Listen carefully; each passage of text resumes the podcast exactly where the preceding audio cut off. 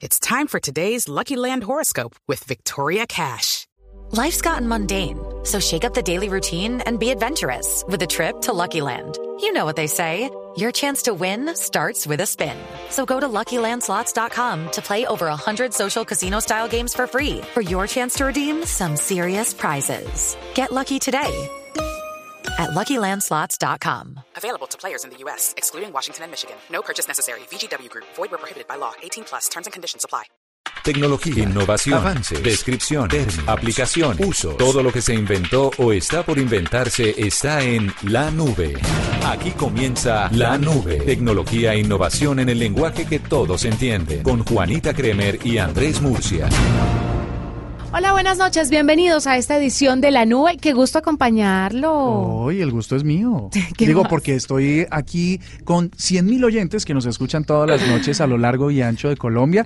Y otros tantos a través de las aplicaciones digitales de bluradio.com. Hoy venimos a hablarles, como todos los días, de tecnología, de innovación, pero en el lenguaje que todo el mundo entiende. Un Sí, lenguaje fácil. sencillito. Sí, así es. Así que usted relajado. Mire, la recomendación para hoy es que no se pierdan el doodle que está muy bonito, como una especie de Divino. diapositivas, sí, donde usted puede, hace alusión a la lluvia de meteoros de las Gemínidas. Gemínidas. Sí, señor, que se viene, este es el último gran show de las estrellas, pero no el show de las estrellas que ustedes El conocen. de la patadita, de la buena suerte. No, no, no, no, el de verdad, las estrellas, estrellas. Vayan a Google y ahí se enteran de todo. Dele clic al doodle. Es difícil de pronunciar, pero es muy fácil de ver. Así que todos invitados a que lo sigan. Es muy fácil lo- de ver. Y lo puedan revisar. Estoy volando. Te estás volando. Nos vamos con los titulares de las noticias más importantes en materia de tecnología aquí en la nube. En la nube, lo más importante del día. El Tribunal Supremo alemán declaró ilegal el servicio de gama alta de Uber Black por considerar que viola el artículo 49 de la legislación, según el cual solo puede prestarse el servicio de transporte de pasajeros con vehículos de alquiler cuya solicitud de servicio haya pasado previamente por la sede de la empresa. El gremio de taxistas de Alemania espera que la decisión se aplique también para la función de UberX. Apple anunció la expansión de sus operaciones en Estados Unidos con la construcción de un nuevo campus de mil millones de dólares en Austin, Texas. El nuevo espacio estará ubicado a dos kilómetros de la otra sede de la compañía en la misma ciudad y empleará inicialmente a cinco mil personas, que contará además con 200 mil metros cuadrados y todos sus edificios trabajarán con energía renovable. La Comisión de Regulación de Comunicaciones anunció que a partir del 1 de enero del año 2019 se ampliará el servicio de banda ancha en Colombia. Según Germán Darío Arias, director de la comisión, las conexiones de datos que se vendan como banda ancha a partir del próximo año deberán garantizar bajadas de 25 megabytes por segundo y subidas de 5 megabytes. Arias sostiene que la velocidad de Internet en el país será 25 veces mayor que la actual. Google permitirá a las personas hacer donaciones de caridad a través de su tienda Mobile Play Store. La compañía reveló que además de la Cruz Roja, los usuarios de la tienda podrán apoyar a organizaciones como el Comité de Rescate Internacional, UNICEF, Médicos Sin Fronteras, World Wildlife y Room to Red. Directivos de la compañía agregaron que los costos por transacción serán cubiertos por ellos, lo que permitirá a las organizaciones benéficas recibir el 100% de las donaciones de los usuarios. Escuchas la nube en Blue Radio. Murcia, ¿le parece si hablamos un poco sobre cerveza?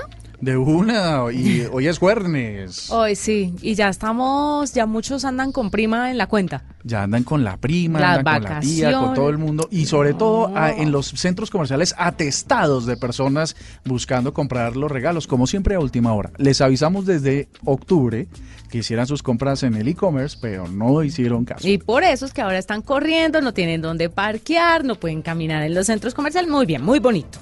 Sigan haciendo caso. No, mire, le voy a hablar de cerveza porque parece que LG va a encontrar una solución eh, para que usted fabrique su propia cerveza Ah, artesanal. Yo, pensé que había, iban, o habían encontrado una solución para que la cerveza no lo hiciera uno ir al baño muchas veces. no. Eso sería una gran invención que muchos usuarios en el mundo agradeceríamos. Parece que en el CES de Las Vegas del próximo año eh, van a presentar un aparato que le va a permitir solamente hundiendo un botón crear su cerveza artesanal. Según describe el fabricante, la Homebrew recurre a una serie de algoritmos para facilitar el proceso de fermentación, uno de los pasos básicos de la elaboración de la cerveza y las bebidas alcohólicas, controlando la temperatura y la presión en todo momento. Lo llamativo es eh, lo que le iba contando, el proceso no requiere que el usuario haga ninguna preparación previa de los ingredientes, sino que funciona con cápsulas tipo café Así como la, eh, ¿cómo se llama? Cuando uno compra ah. los pots y se los introduce a una máquina y ¡brum! le sale el café. Sí, señor. Son cápsulas de monodosis que contienen malta, levadura, aceite de lúpulo y saborizante. Eh, el hecho de que funcione así no implica que sea algo tan rápido como la obtención de un café con un sistema bastante similar, sino que se va a demorar un poquitito más, pero sí va a poder hacer su cerveza artesanal en casa. ¿Qué tal sabrá? No tengo ni idea porque em, a mí me parece que el asunto de la fermentación y del tiempo en las bebidas alcohólicas juega un papel muy importante, pero parece que han logrado con una cuota de eh, tecnología, pues hacer que esta cerveza le sepa igual a las cervezas hechas tradicionalmente. Eh, las cervezas, por lo menos en Colombia, artesanales, significan el 1 o 2% del total del consumo de cerveza. Parecería poco, pero en un país donde se consume tanta cerveza, la artesanal está cobrando mucha fuerza. Lo otro es que uno va al supermercado y ahora encuentra muchísimas líneas de cerveza porque muchas personas están haciendo este proceso. Yo creo que se le está apostando a los sabores en la cerveza, que no necesariamente significa que son la mejor cerveza, pero qué bueno que lo pueda hacer uno a la casa personalizado. Ahora, el costo, ¿no? Habría que ver también, ¿no? ¿Cuánto vale la maquinita? Pero dice que la máquina le puede sacar usted en una tanda 5 litros de cerveza, que eso es harto, ¿no le parece? Muchísimo. Eh, pero además de producir los 5 litros de cerveza, hay un punto y una característica muy importante y es el asunto de la limpieza porque resulta que se está incorporando un proceso autónomo basado en el uso único de agua caliente que elimina la suciedad y mantiene la higiene que necesita pues todo este tema de las bebidas alcohólicas. ¿Cómo te parece? Me parece súper bueno y bueno, hay que esperar. Yo me preocupa un poco el costo porque el café hecho con pots sale caro. Esperemos que la cerveza no salga tan cara. Sale bien cariñoso. Adivine, va a ser también IoT. O sea, ustedes del celular. La prepara antes de llegar a la casa. La prepara antes de llegar a la casa. Sí, eso creo que vamos todos disparando hacia allá. Ve a ver, raquera de eh, producto. a mí me encantaría que hubiesen pots de huevos con aliños o con maicitos. No, usted lo que necesita es de verdad unas clases de cocina. Eso se arregla con clases de cocina. Ahí le echo el dato. Les voy a contar que me compré una cosa que compré para mí. Ustedes. O dice eh, aquí nuestro máster que una mujer, pero es que las mujeres no estamos hechas para eso. Alejandro, por Dios. ¿qué o sea, qué comentario tan machista, tan sexista, tan horrible. ¿Y usted por qué se coge así cuando habla de machismo? o sea, esto es una cosa de loco. Siga adelante, por favor. Bueno, no, les iba a contar a propósito de estas cosas del Internet de las cosas. Me compré para la Navidad de mi casa, yo vivo, yo vivo solo en mi casa y tengo problemas con la cocinada, como usted bien lo menciona, pero me compré un aparato que se está volviendo de moda y es un, eh, una olla que frita con aire, no con aceite. La air fry. La air fryer. Ah, no me diga. Es brutal, porque imagínense, ya la estrené, me llegó, hice la compra, mire, la compré por Amazon, la mandé a una caja, a una caja virtual en, en, Miami y me llegó aquí por, por Servientrega, me llegó a la casa, eso fue tremendo. Y bueno, listo, cinco días todo el proceso, me compré la olla, no me salió tan costosa, la mitad de precio que aquí en Colombia. En total me costó. Porque esas son cariñosas. 260 mil pesos con todos los gastos de envío y toda la cuánto? cosa. 60 mil. Uy, barata. Claro, porque la más barata la había cotizado aquí en Colombia en 530 mil. Entonces, digamos, valió la pena la espera, cinco días. La compré y entonces uno eh, puse papitas, eh, puse un pollo y puse unos vegetales y eso quedó maravilloso. O sea que come uno sano, come uno chévere y no tiene necesidad de comer y sin cero grasas. Creo que la primera robotina que exista para cocinar y los asuntos de la casa, si usted va pidiendo, pero tres. Tres, por supuesto. A usted que le encanta hacer de esos pedidos grandes en internet, lo que pide tres de lo mismo. Me tienen que salir de una vez con una, con una, versión o una actualización para cocina colombiana. ¿no? O sea, que no una robotina cocinando por la cosa rara. yo, yo quiero tamalito, quiero natillita, buñuelitos, como seguramente en este momento momento nuestros oyentes están eh, eh, comiendo en estos, en estos días. Bueno, les voy a contar la noticia y es que Taylor Swift, esta señora de la familia Swift. Sí, señor, eh, cantante estadounidense famosísima, taquillerísima y muy talentosa, por supuesto. Pues imagínense que usó reconocimiento facial dentro de uno de sus conciertos para identificar a los haters que... Mm, son más conocidos como los haters, pero son esas personas que están en redes destilando odio, ¿no? Que son esas personas los trolls? que no les gusta nada, que todo lo critican. Y bueno, lo que, lo que pasó es básicamente que, eh, la, según lo publicó la revista Rolling Stone, en mayo del 2018, la artista dio un concierto en el Rose Bowl Ahí eh, su equipo de producción instaló cámaras que captaron los rostros de una gran parte de la audiencia para ser cotejados en tiempo real con una base de datos de acosadores eh, Al mejor estilo chino. en Nashville.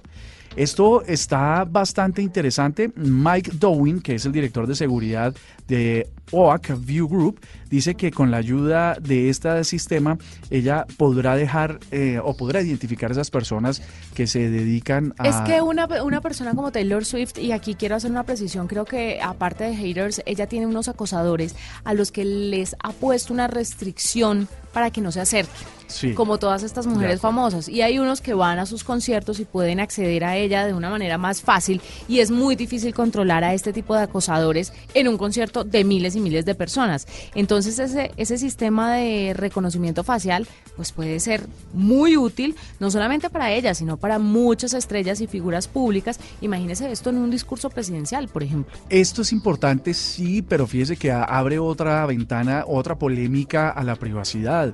Es decir, eh, más allá de mis opiniones políticas o mis opiniones eh, o gustos musicales, pues estoy en la libertad de asistir a eventos públicos. Y el hecho de que se instalen estos sistemas, pues claramente es una afectación a la privacidad que está protegido hasta ahora constitucionalmente Pero si no en te van a todos hacer los países nada. del mundo si no te van a hacer nada, sino ¿Te que van van a guantes? proteger, pues te van a echar guantes si eres un acosador y quieras bajarte al artista que está cantando. Entonces, ahí verás qué prima, si el derecho del acosador o del artista que puede resultar muerta. Eh, pero a mí me parece que este tipo, a ver, estamos hablando de un, en un tema avanzado de reconocimiento facial, pero entonces echemos un poquito para atrás, cuando instalaron cámaras y a todo el mundo lo monitoreaban con cámaras y quedaban las grabaciones. En mi edificio hay cámaras, usted ahora entra a cualquier, por ejemplo, consultorio y dice, está siendo grabado y monitoreado. Es la misma vuelta, Murcia. Lo que pasa es que le estamos metiendo una connotación muy negativa a las nuevas tecnologías y estamos eh, y, y estamos muy apasionados con este tema de la privacidad. Pero si esto, imagínese donde hubieran hecho esto con el en el concierto de Ariana Grande donde explotó la bomba y varios fans murieron. Eh, sí no, porque seguramente si estuviese en Entonces, esa base de datos, bien. Prima, si prima, no, ¿quién? ¿Prima quién? ¿Los asistentes al concierto o prima la seguridad de los asistentes al concierto? Yo prefiero que a mí me reconozcan y sepan que estoy en el concierto y que de una u otra forma puedan, eh, pues puedan controlar a posibles asesinos, a posibles terroristas, a personas que le van a hacer daño no solamente al artista, sino también al público. Entonces, leía un libro, yo lo he dicho constantemente aquí, el de Yuval Noah Harari, y decía, decía algo que me pareció muy interesante. ¿Yuval Noah qué? Yuval Noah Harari, Ah, ok. que es este Israel, 21 leyes para el siglo XXI. Y el libro hablaba sobre el tema de la automatización de los carros. Y decía, todo el mundo le tiene miedo a la automatización de los carros, pero nadie sabe que muchas gentes, que la principal causa de muertes en el mundo son los accidentes con autos. Si todo estuviera automatizado, seguramente esta tasa se reduciría en más del 90%. Entonces, vamos a dejar de evolucionar y de preservar esas vidas que se nos están yendo en accidentes porque algunas personas se están quedando sin empleo como los conductores de bus o los conductores de taxis? ¿Tiene sentido Bueno. o no tiene sentido? Tiene sentido, pero no para los que están eh, pensando en controlar la natalidad en este mundo. ¿De qué estás hablando la natalidad? ¿Por qué Porque- estás hablando de eso? Porque obviamente hay personas que creen que nos estamos sobrepoblando y ese tipo de cosas, por terribles que suenen y terribles que sean, pues son una manera de controlar eh, la población, el aumento de la población. Arroba la nube blue. Arroba blue radio com. Síguenos en Twitter y conéctate con la información de la nube. Estás escuchando La Nube en Blue Radio y bluradio.com. La nueva alternativa. Tengo un invitado para usted el día de hoy, Murcia. Señora, Imagínese que durante esta semana dimos la noticia de InDriver, que es una aplicación que entraría a hacerle competencia a Cabify, a Uber, pero es una aplicación un poco distinta porque empieza el usuario a negociar con el conductor. Cuando usted pone de qué sitio a qué sitio va, eh, la aplicación le lanza una tarifa sugerida. Usted puede negociar por de, usted como usuario puede negociar por debajo del 30 de esa tarifa el 30% y el conductor puede aceptar o no y puede negociarle por encima de la tarifa sugerida el 30%. Entonces empieza ahí una negociación que puede llegar a ser interesante y lo más llamativo de esta plataforma es que a los conductores les, les piden el 5 o 6% frente a otros servicios que les piden los otros. Que piden el 30, 20%. Esta aplicación es un éxito en Rusia, está entrando en Estados Unidos o piensan entrar para 2019 en Estados Unidos, pero ya está disponible en algunas ciudades de Colombia. Por eso vamos a hablar a esta hora con Gilberto Arteaga, él es gerente de operaciones de InDriver en nuestro país, en Colombia. Gilberto, bienvenido a la nube. Buenas, buenas, buenas noches. ¿Cómo está todo? Muy bueno, bien. excelente, siempre agradecido de, la oportunidad. ¿Cómo está todo? Cuénteme un poquito, InDriver, ¿desde hace cuánto está funcionando en nuestro país? Porque no teníamos tan claro que ya estuviera activo acá. Sí, mira, nosotros llegamos aquí al país hace seis meses, entramos por Cúcuta, nosotros tuvimos una campaña muy, muy bonita y a partir de esa campaña pues decidimos expandirnos a otras ciudades y ya teníamos seis meses rodando por diferentes ciudades de Colombia. Mm-hmm. Pues aquí hay una cosa interesante, dado lo que nos explicaba Juanita, ya nos, nos dirá usted si hay algunos elementos adicionales para describir la funcionalidad de la aplicación. Hoy en día los usuarios, eh, la verdad es que tienen que incluir propinas y propinas y cada vez subirle más si quieren que alguien acepte el servicio, porque la verdad eh, las ciudades más grandes en los momentos pico es imposible conseguir transporte. Esa negociación del 30% hacia arriba o hacia abajo, eh, ¿qué resultados ha dado en el pasado? ¿Cómo han medido su, su, su éxito? Mira, eh, de plano te digo que una de las cosas interesantes de la aplicación es que el usuario, una vez que oferta, le llega a diferentes conductores. De repente hay 10 conductores cerca, 15 conductores eh, cerca o 20 y ellos revisan esta información. Entonces, el usuario siempre tiene opciones de conductores que de repente, mira, a mí no me sirve, a mí otro no me sirve, pero de repente hay un conductor que, oye, voy para allá y puedo llevarte por ese 20, 30% menos. Y así es como funciona, ¿no? Ya que, por supuesto, hacemos una labor importantísima en lo que es tener una campaña para que el conductor se registre, buscar conductores apropiados, que sean comprobados. Entonces, esa estrategia de primero, pues por supuesto, tener un grupo de conductores, una base de conductores que sean buenos, que sean trabajadores, que estén atentos al servicio, es lo que nos ha permitido pues, que el usuario, una vez que pide el servicio, tenga diferentes opciones y por supuesto el conductor también eh, va a tener opciones de, recibir varios servicios y determinar cuál es la más beneficiosa para él. Entonces, esa mecánica constante nos ha permitido tener muchísimo éxito, no solamente aquí en Colombia, sino en las diferentes ciudades que tenemos en Latinoamérica y en Europa. Oye, una, una cosa, ustedes han logrado el hecho de ser tan nuevos y mirar hacia atrás sobre los, las equivocaciones o aciertos de otras plataformas, ¿ustedes ya tienen resuelto el tema de reglamentaciones y regulaciones?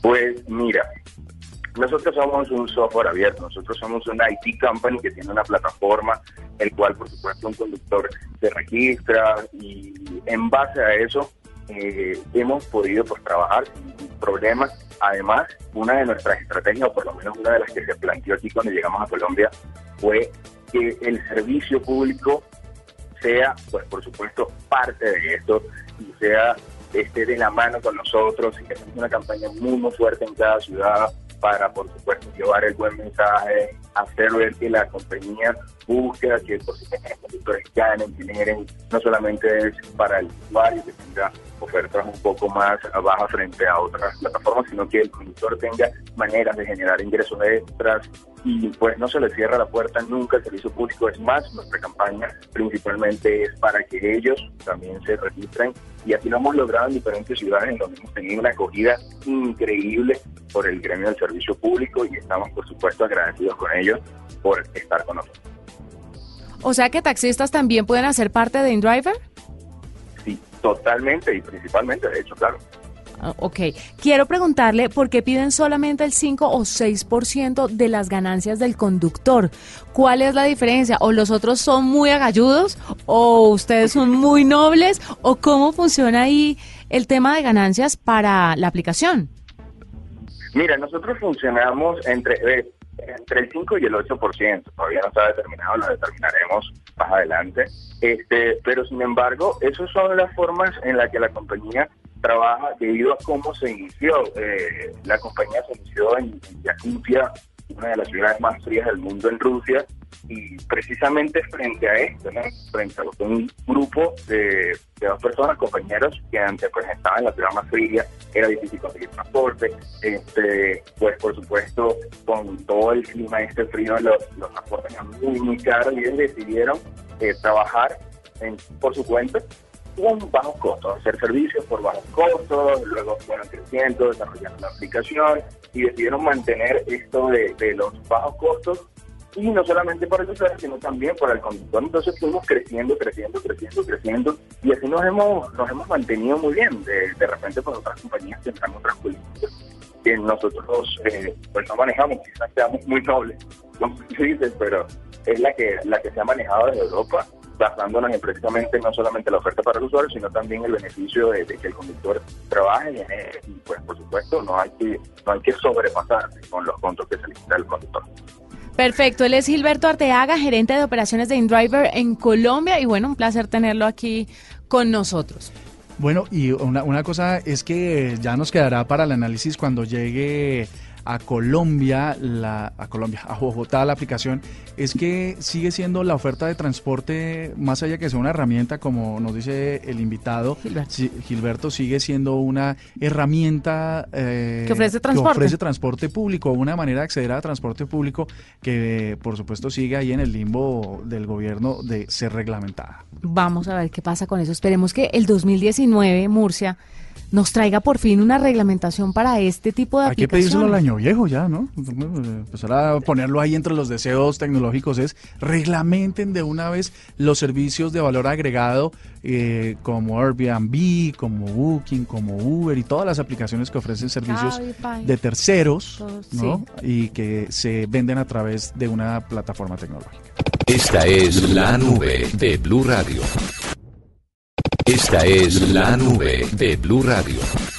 En la nube, móviles. Murcia, hoy voy a hablar del Huawei Mate 20 Pro. O sea, esta es una sección de review. Sí, Vamos a hablar de lo bueno, lo bonito, lo malo, lo mejor. Y, por lo no tan bueno, sí, señor. Tiene usted toda la razón. Mire, el Huawei Mate 20 Pro se lanzó eh, a finales de este año, hace poco tiempo, en Londres y ya está disponible en Colombia. El Huawei Mate 20 Pro tiene unas características que me llaman mucho la atención. Tiene una pantalla OLED y eso hace que la experiencia con el teléfono sea distinta. Bueno, pero entonces yo, listo la pantalla, pero yo quisiera saber qué es lo que, por, porque ha salido, eh, todos los medios han publicado que es el buque, así le llaman, el buque insignia de Huawei. ¿Qué es lo que trae? O sea, digamos, eh, a nivel de procesamiento o a nivel de, de capacidades tecnológicas, ¿con qué viene el Mate 20 Pro? Pues tiene un procesador Kirin 980, que este procesador lo que hace es que el celular, bueno, tiene una cuota de inteligencia artificial muy importante y hace que el celular, vea, le corra como los dioses, de maravilla. Usted sabe que Huawei es de las pocas compañías que hacen sus propios procesadores. Para que la gente entienda muy bien, las otras empresas lo que hacen es como... Eh, Huawei también lo hace con algunas características. Unos proveedores. unos proveedores de procesadores, otros de pantallas, otros de así van formando el celular. Pero Huawei se, se, enorgullece muchísimo de crear sus propios procesadores. El Kirin, pues es un procesador, es un volador. Entonces usted puede tener, hacer multitarea, usted puede hacer muchas cosas al mismo tiempo en el celular y nunca se le va a ralentizar, nunca eh, va a sentir que está quedándose o que de pronto no le abren ciertas aplicaciones porque eso es lo que permite este tipo de procesadores. ¿Usted logró hacer eh, multitarea? ¿Qué aplicaciones abrió simultáneamente para que eh, para probar el rendimiento del teléfono? Todas las aplicaciones de redes sociales, por ejemplo, que usted sabe que yo soy muy pegada a redes sociales, pero también algunas de estas aplicaciones que son como un contenedor de revistas y que me funcionan mucho para mi trabajo aquí en Blue. Entonces, también me funcionaba a la perfección. Quiero hablarle también de la batería.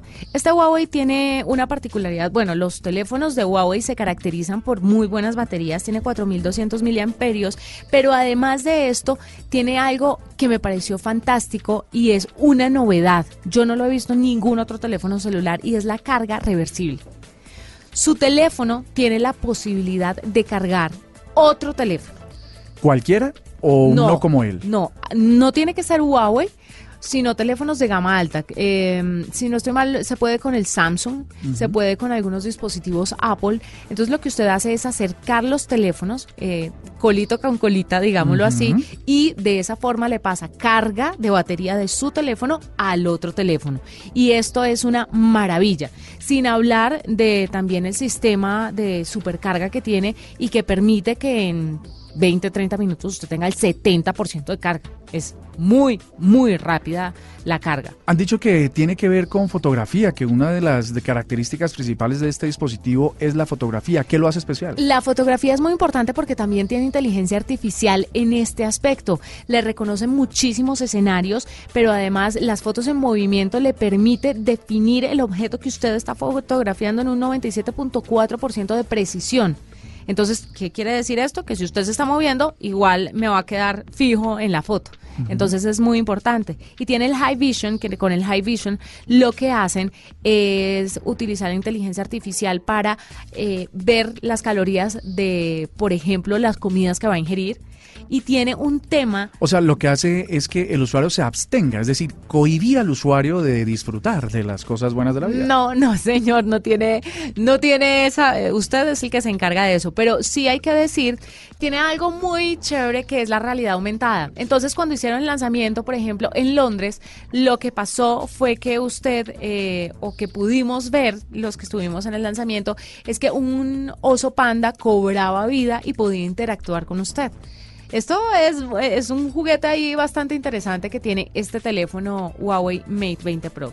La configuración básica, ¿cómo viene, Juanita? ¿Cuánta, ¿Cuánto espacio en memoria ROM tiene? Tiene un espacio de 128 gigabytes. Y expandible, por supuesto. Y expandible, sí, señor. Una memoria RAM de 6 gigas, capacidad de almacenamiento, como le decía, de 128 gigabytes y sistema Android 9.0. Acompañado, por supuesto, de la personalización del EMUI 9.0. Ah, qué bueno. Ese es el sistema operativo de Huawei. Pues la verdad es una, es una máquina que es, es el dispositivo de más alta gama de Huawei, ¿cierto? Es el dispositivo de más alta gama de Huawei que además tiene unos accesorios también muy interesantes y esperamos que estén antojados de este teléfono que ya lo pueden conseguir aquí en nuestro país. Estos ¿Cuánto vale? Especificaciones 3.449.000 pesos aproximadamente, ya le digo exactamente, 3.499.900 pesos. Mm. Ese es el precio del Huawei Mate 20 Pro. Hacemos ese review nos faltó mucho por contarles, pero ahí tienen especificaciones varias de lo que es este teléfono.